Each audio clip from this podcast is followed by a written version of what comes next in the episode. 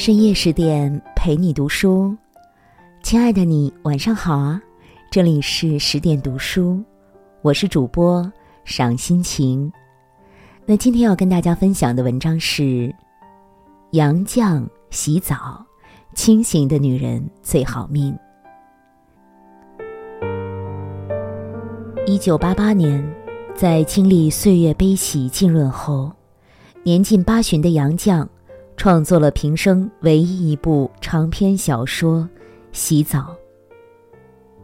文坛名宿施哲存评价此书是半部《红楼梦》加上半部《儒林外史》。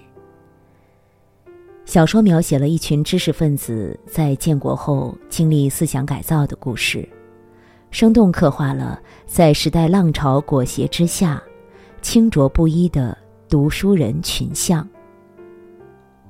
书中主角姚密面对复杂的人生道场，凭借清醒的头脑，穿过层层风雨，解套各个枷锁，在特殊时代独善其身，保全了自我。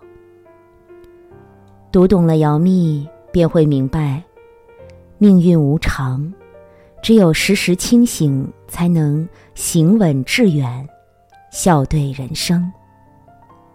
一。低谷时清醒，不怨于命，能扛事儿。姚密是在蜜罐子中长大的，他的父亲是北平国学专修社的社长，极富修养；母亲则弹得一手好钢琴，高雅智慧。姚家既书香门第，又有殷实祖产，姚密的成长之路似乎是一片坦途。然而，正当姚密读大二的时候，父亲心脏病猝发离世，母亲承受不住打击，中风偏瘫。祸不单行，更有未婚夫提出要携她出国留学，把准岳母托给亲戚伺候，撒手这一地鸡毛。在所有人眼中，这接二连三的生活暴击。对于不满二十岁的姚家娇贵小姐，天，确实是塌下来了。出人意料的是，姚密在厄运面前并没有慌了手脚，也没有怨天尤人，因为他知道，抱怨和乞怜都无济于事，只有清醒面对、勇敢担当，才能跨越苦难。杨幂保持了冷静和镇定，选择了独立与自尊，毅然扛起了千钧重担，成为家里的支柱。他看透了未婚夫的虚伪，不但唾弃了他的好主意，也唾弃了这个伪君子。他辞去了账房和佣人，抵押了住房，筹款将母亲送入德国医院，同时为父亲办妥了丧事。他千方百计延请名医，购买昂贵药品为母亲治病，使母亲慢慢康复起来。为赚取薪水补贴家用，他忍痛辍学做了图书管理员，用柔韧的肩膀担当起养家糊口的重任。杨幂在困境中既没有抱怨老天和黑暗，也没有向别人诉苦和求助。而是积极调整好心态，保持足够的清醒，以坚强的信念面对生活，以重生的姿态拥抱希望，挺住了深谷，扛住了磨难，迎来了风和日丽。成年人的世界没有容易二字，每个人都有段人生低谷，甚至深陷波涛汹涌的苦海。有多少人为此抱怨命运不公？感叹世事无常，然后就自暴自弃，彻底趴窝。但也有人把低谷视为历练和考验，不悲不怨，不惧风雨，不畏将来，不坠青云之志。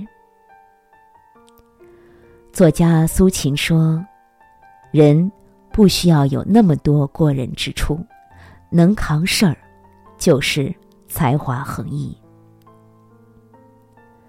纵有疾风起，人生不言弃。真正强大的人，必定在绝境中清醒选择，绝不放弃；在泥泞中脱胎换骨，在涅盘里获得重生。最好的生活状态，不过是遇事不慌，处变不惊，懂得承担，敢于扛事儿。二。感情里清醒，不困于情，及时止损。姚蜜极具才情，又聪明过人，追求者慎重。他先后遭遇了两段刻骨铭心的感情历程。十五岁时，一位颇具才气的焦少爷中意于他，两家门当户对，定下婚约。当姚家家道中落之际，未婚夫。露出了真面目，他趁机向姚蜜露骨的表达说：“不要空头支票。”提出了非分要求。受到断然拒绝后，他仍脏言秽语，威逼引诱姚蜜与他暗里结婚。姚蜜明言相告：不能公然做的事儿，暗里也不做。他意识到，嫁给了他，即使不闹翻，也一辈子不会快活。便干脆解约，而姚蜜与许彦成的感情纠葛，无疑是书中的重头戏。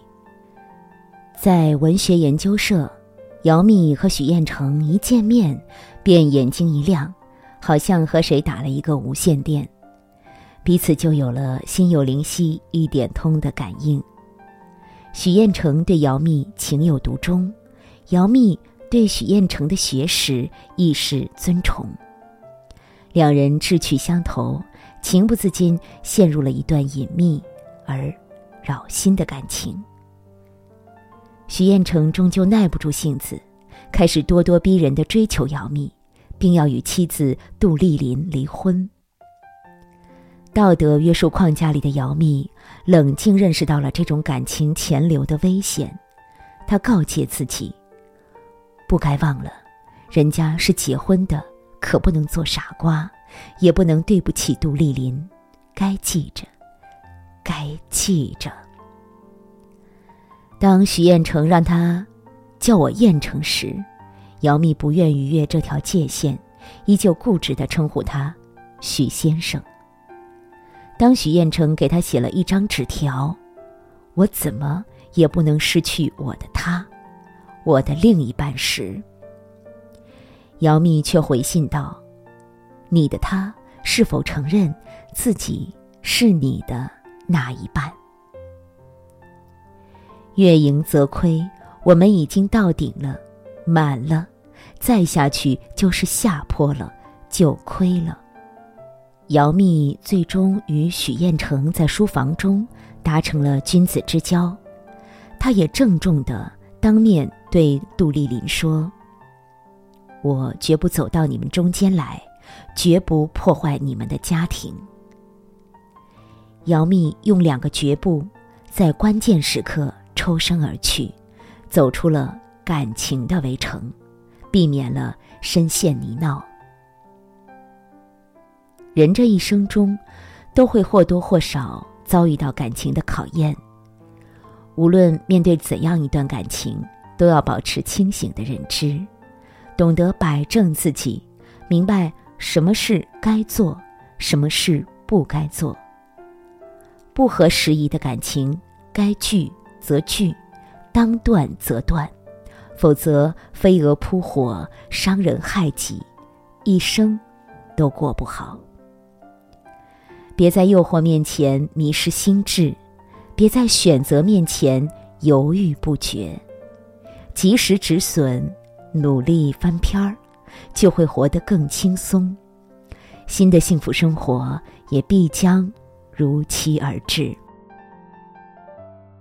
不困于情，及时止损，是极为清醒的生活姿态，也是保全自己的人生智慧。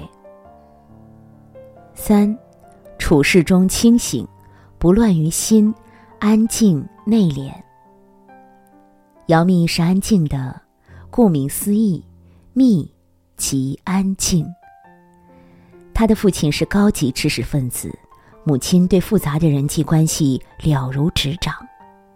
双亲的熏陶赋予了姚蜜沉静的心胸、非凡的才华和处理各种人情世故的能力。小小的文学研究社鱼龙混杂，也是一个酱缸式的小社会。擅长投机的于南。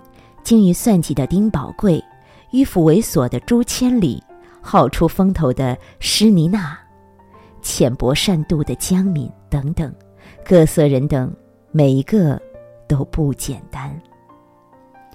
姚蜜的母亲自然担心女儿如何与他们打交道，他叮嘱姚蜜：“我只怕人不如书好对付，他们会看不起你，欺负你。”或者就嫉妒你，或者又欺负又嫉妒。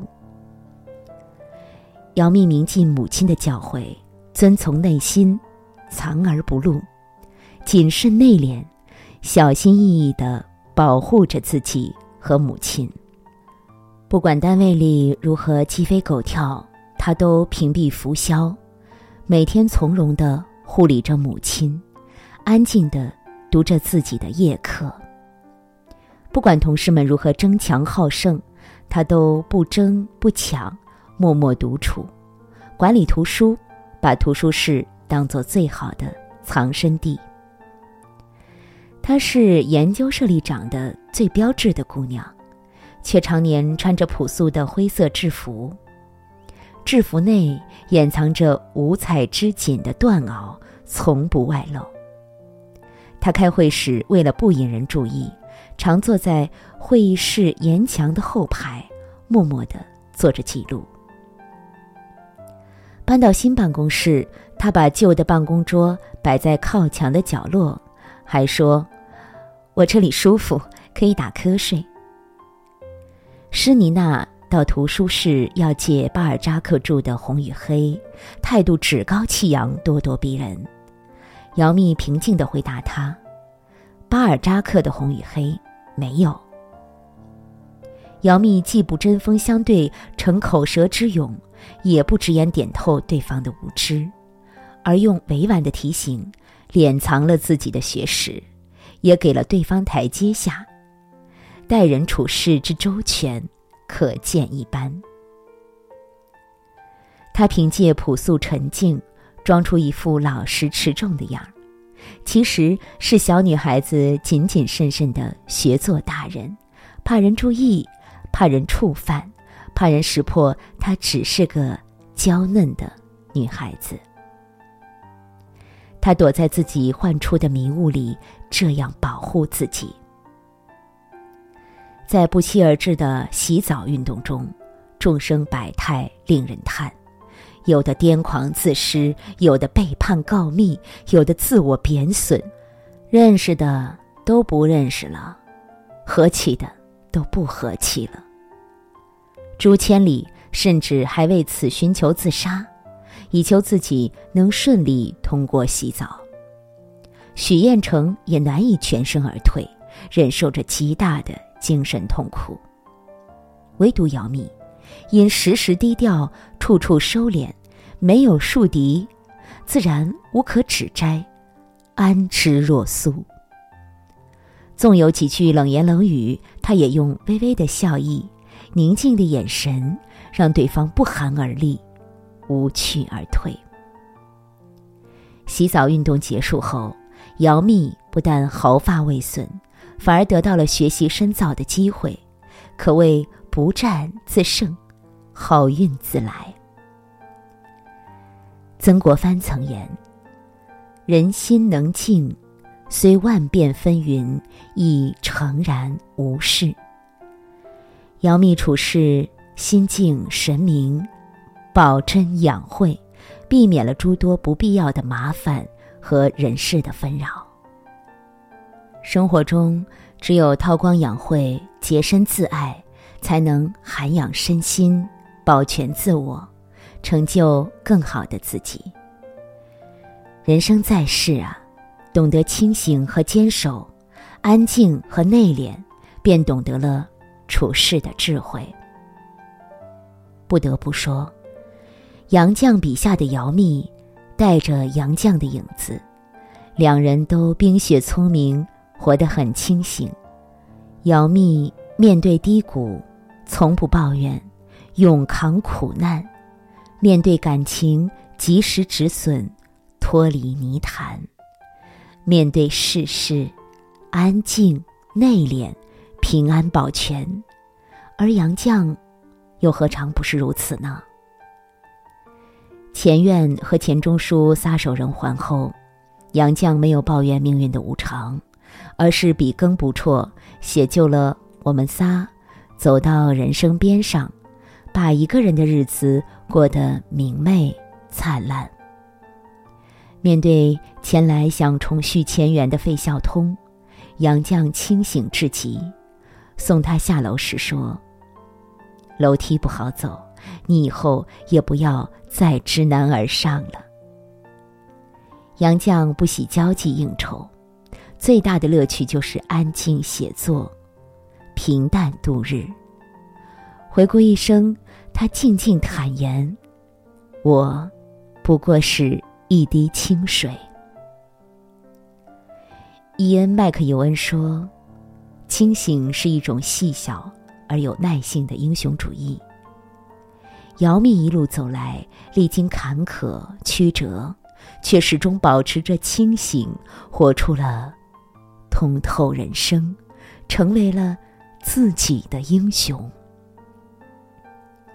行走于纷扰世间，唯有。淬炼心智，行演悦事，才能进退自如、从容淡定，迎来人生最曼妙的风景。请点个再看，在纷繁人世间保持清醒，走得更远，安享余生。更多美文，请继续关注十点读书，也欢迎把我们推荐给你的朋友和家人，让我们一起在阅读里成为更好的自己。我是赏心情，我在美丽的渤海之滨，山东龙口，向您道声晚安，晚安喽！用我的声音让您安静而丰盈。Thank you.